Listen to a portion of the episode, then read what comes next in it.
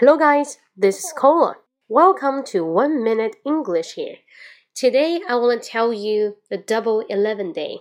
Double Eleven Day has two meanings. The first we say it is a shopping day. Many shopaholic, shopaholic, shopaholic. 什么叫 shopaholic?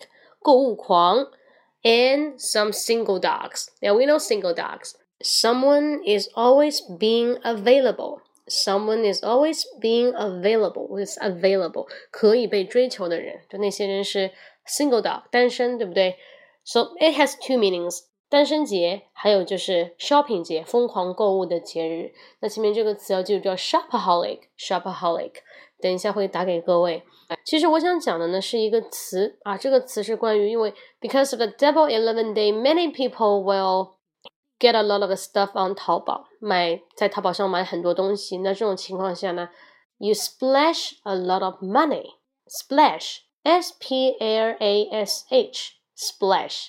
You splash a lot of money. You splash a lot of money. 挥霍，你在砸钱啊，你在挥霍，你撒了很多钱在这个东西上。You splash a lot of money on 淘宝，在淘宝上花了很多钱。再来一遍，You splash a lot of money on 淘宝。 Got it? Hope you like it.